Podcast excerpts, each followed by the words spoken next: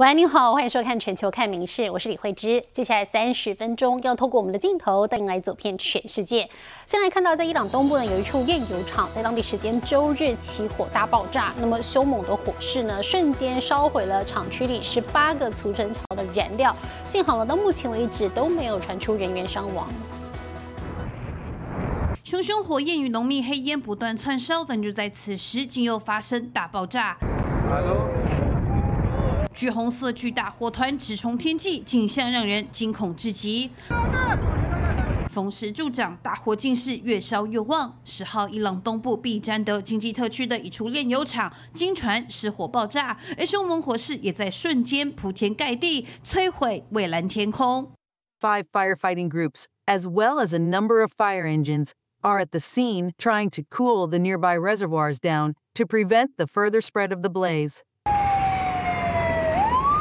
接获报案，当局立刻出动救援。不过，伊朗国营媒体报道，区内十八个储存槽已经全部陷入火海，烧毁足足一百五十万公升的燃料。所幸，截至目前没有人员伤亡报告，至于损失则尚待评估。当局随后表示，为了防范储存槽再爆炸，将先撤离救难人员，直接让储存的燃料烧尽，届时火势势必自然消退。影视新闻综合报道。而在中国，疫情呢是持续扩大，传出北京当局紧急批准了五款国产的抗变异新冠疫苗上市，并且要求民众要打疫苗戴口罩。不过专家认为说，这些疫苗都没有经过充分的临床试验，因此副作用令人担忧。北京儿童医院整间人满为患，到处都有小朋友在吊点滴。从十一月下旬到十二月，中国疫情持续扩大，国家疾控局十号发布通知。要求各地执行戴口罩措施，并列出了五个应佩戴口罩的情形或场景，建议乘坐公共交通工具、进超市、影剧院等场所戴口罩。不止要求民众戴口罩，当局从一号到三号还紧急上市五款国产抗变异新冠疫苗，包括丽珠和石药以及神州细胞等五家公司的新冠疫苗已经紧急批准使用，这引发外界质疑，当局已无药可施。只好要民众戴口罩打疫苗，但专家指出，这些疫苗都没有经过充分的临床试验，对人体带来的副作用令人担忧。没有三五个月，你是很难能够大批量生产来供应国内，这个根本解决不了目前现在大规模。啊，疫情扩散的这样一个趋势，如果你现在能来得及的话，基本上三五个月之前就知道这一波疫情是针对新冠的，所以这个实际上就是官方间接的承认，现在新冠是现在疫情核心的力量。目前中国部分地区已经恢复核酸检测，重新启用健康码等，这些都是应对新冠疫情的措施。但官方仍指出，最近的疫情是支原体肺炎、流感病毒感染等病例，绝口不提可能是新冠病毒变异。而世卫之前要求中国针对疫情做说明。世卫十一月二十三号表示，中国告知目前没有侦测到异常或新型疾病。中国持续盖牌，恐无助减缓疫情扩大。民事新闻综合报道。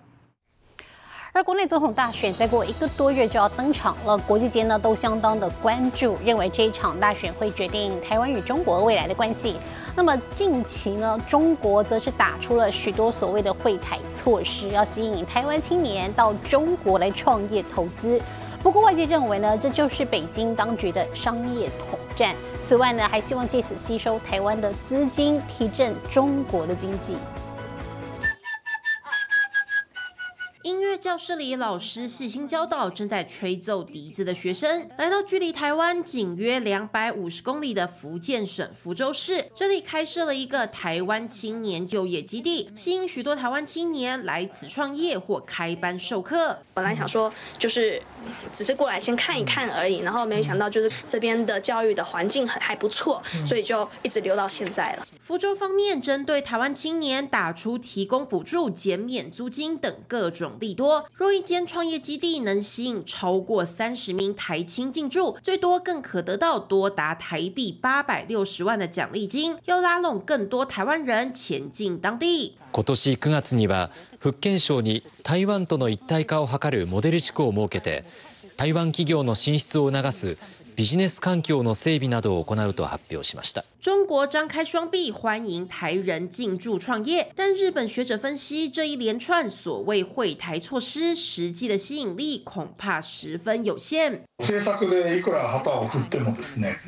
今の中国が経済的に、あるいは政治的にですね、とても行きたい、行くべきだという状況はな以前と比べてなっていない。今中国自身の経済があまり良くないので実際に中国に行こうという人が減ってるんですよ。台湾陆委会则发表声明，直指中国的惠台政策，除了是要从商业方面展开统战，更是借此吸收台湾的资金与人才前往中国，达到提振内部经济的目的。中国今年第三季 GDP 成长百分之四点九，虽高于外界预期，青年失业率却达到两成以上。习近平自然也得想方设法拉抬低迷的国内经济。可以想象的是，在未来几年内，中中国恐将持续以各种利多拉拢台人前往当地投资，成为台湾未来潜在的一大威胁。民事新闻综合报道。而在日本冲绳的那霸基地，昨天举行了自卫队航空季，而蓝色冲击特技小组呢是首次现身当地表演，吸引许多民众前往参观。那么画面上可以看到教练机急速攀升，喷出了白色的烟雾，在半空中做出了上下翻转，甚至是天女散花等高难度的动作，现场的快门声也不断。哦，那么这是一九九六年以来蓝色冲击特技小组首次登上日本的这个冲绳的本岛。为了防止意外发生呢，冲绳县府事前是再三要求表演必须要确保安全，并且避免影响到附近的民航机的飞行。那么在这个航空季现场，除了有那霸基地的 F 十五战斗机以及一二 D 预警机之外，还展出了往常部署在冲绳县外的政府专机。那么这几天台湾的天气回暖，不过远在西伯，我远在这个俄罗斯的西伯利亚当地，现在气温呢是降到了摄氏零下三十五度，但是当地居民呢依然非常的勇猛，在结冰的湖面上凿洞游泳，还表示呢试过一次冬泳就会上瘾。一块来看，民众用工具在冰湖上努力凿洞，这里是俄罗斯西伯利亚最大城新西伯利亚市，到处烟雾缭绕。冷到民众的眉睫毛都结冰，因为当地可是摄氏零下三十五度，冷成这样，当地民众不取暖，而是在冰湖凿了一个大洞，要进到冰湖里游泳。画面中这民众不仅不觉得冷，反而还很享受。西伯利亚堪称是全球最严寒的地区之一，而当地人不愧是在地的，如此低温下，全身只穿内裤也不怕冷。还有女生也穿上比基尼，勇敢挑战。Да, первый раз. Экстремально и интересно. Все, пошла греться. 有人是第一次，但也有人是冬泳爱好者，每年都要像这样冬泳一下才过瘾。Для привыкшего человека это уже приятное ощущение, это удовольствие. На это подсаживаешься. И, грубо говоря, потом без этого уже жить скучно становится. 生活在零下几十度的地方，到底是什么感觉？民众表示，零下十度还可以慢慢穿脱衣服，但到了零下几十度，可要练就穿脱超快的技巧。看来酷寒滋味，只有这位比赞又比耶的大哥能说明一切。民事新闻林云贤综合报道。而在英国，中世纪曾经盛行的骑马长矛对决竞技，近来又重新红了回来。英国遗产委员会呢，甚至曾经想要游说国际奥委会，把这项竞技运动再纳入奥运。一块来看，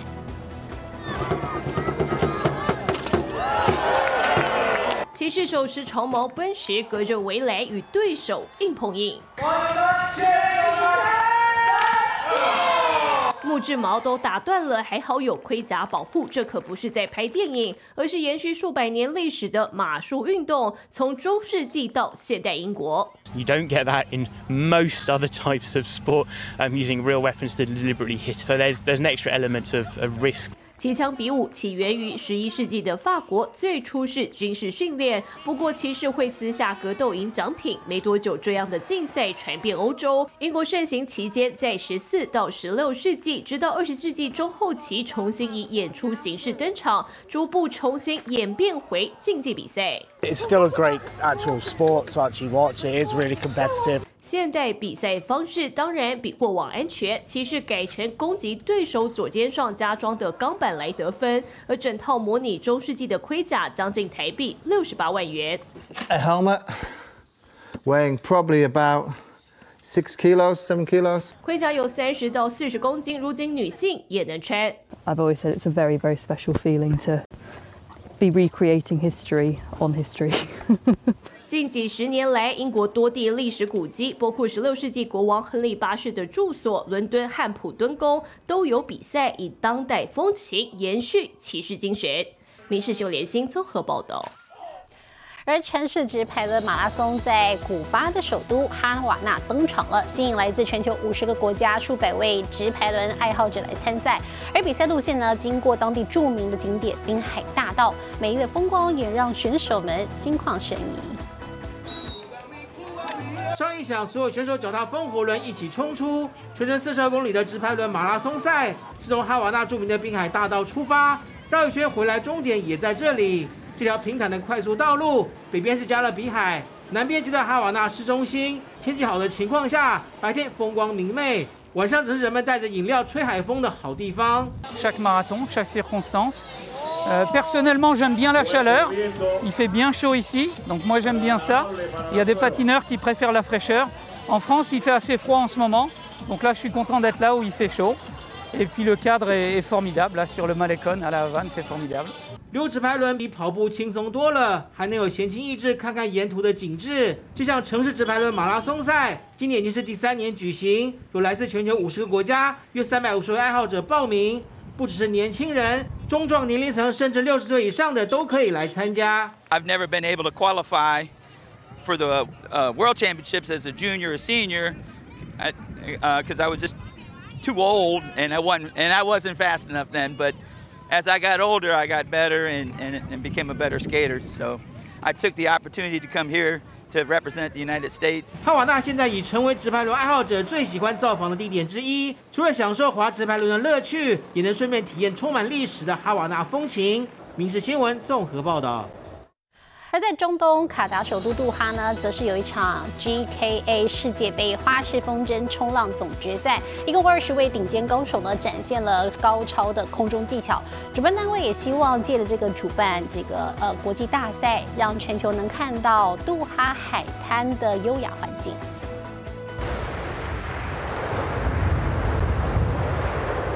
这里是杜哈的富瓦里特风筝海滩，卡达位在阿拉伯半岛边上，三边被波斯湾围绕。即使是冬天，也能在海边从事各项活动。能够玩风筝冲浪的季节也比别的地方更长。近年来积极发展观光事业的卡达，当然不会浪费这样得天独厚的优越环境。二十位男女世界顶尖风筝冲浪高手齐聚富瓦里特风筝海滩，参加 GKA 世界杯花式风筝冲浪总决赛。在蓝天白云、好风光的衬托之下，高手们拿出了看家本领，展现了各种空中花式技巧。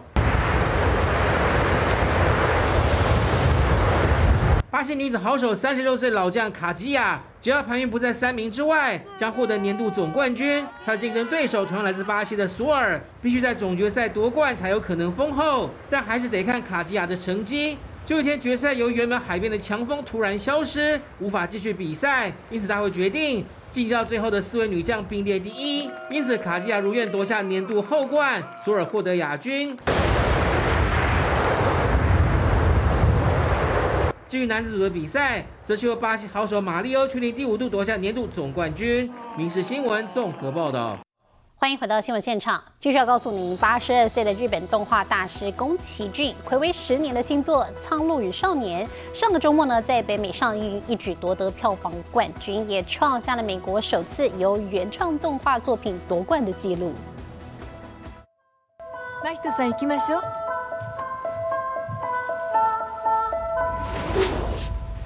动画大师宫崎骏暌违十年大荧幕动画电影《苍鹭与少年》空降北美票房冠军，上映首周末狂吸一千两百八十万美元票房，约合台币四亿元。What exactly are you？《苍鹭与少年》美国上映主流戏院多，加上没碰到大片时机正好，一举创下美国第一次由原创动画电影荣登票房宝座的纪录。目前，《苍鹭与少年》全球票房突破二十六亿台币，其中日本贡献超过六成六。How wonderful that we all get to be here for someone's final performance. 排在《苍鹭与少年》之后，北美票房第二，由上映四周的《饥饿游戏前传》继续蝉联，吸金九百四十万美元。第三名则由哥吉拉七十周年纪念电影紧追在后，票房八百三十万美元。影视学院里面做报道。而日本岩手县冬季限定的三路铁道复古洋风列车，上个周末开始行驶了。列车里头的布置呢，宛如是昭和初期，配上暖炉桌，还有宫古的美食平冻，也就是牛奶瓶生海胆。一块来看。充满复古情怀的洋风列车上路，日本铁道迷也把握机会搭上首发，欣赏冬季三路的风光之外，列宛如昭和初期的列车内装也让人惊喜连连。除了有暖炉桌，竟然还提供了著名的宫古美食平冻。平冻就是在牛奶瓶中装满生海胆等鲜美海味，再让客人亲自打开瓶子，将美味倒在热饭上的在地料理。食事とかも含めてこういう雰囲気がなかなか得づらい体験だなと思って車窓を楽しみながら美味しいお弁当を食べて全国の皆さんにですねお越しいただいて冬の三陸を楽しんでいただきたいと思います。两峰列车采预约制，即日起到明年二月的每个周末与国定假日都会行驶，只有岁末年初例外。起点是宫古站，行车时间一小时四十分钟。到今年开始成为终点站的辅食站。民事新闻综合报道。而在中国的华北地区，近来气温大幅下降。中国的首都北京，昨天呢也出现了入冬以来的第一场雪。而根据中国气象单位表示呢，北京大概每三年才会出现这样的大雪，因此不少居民都相当兴奋。放眼望去，白雪皑皑，一辆辆车车顶都是白色，大楼保全人员忙着铲雪清出车道，而这可是北京入冬以来的第一场雪。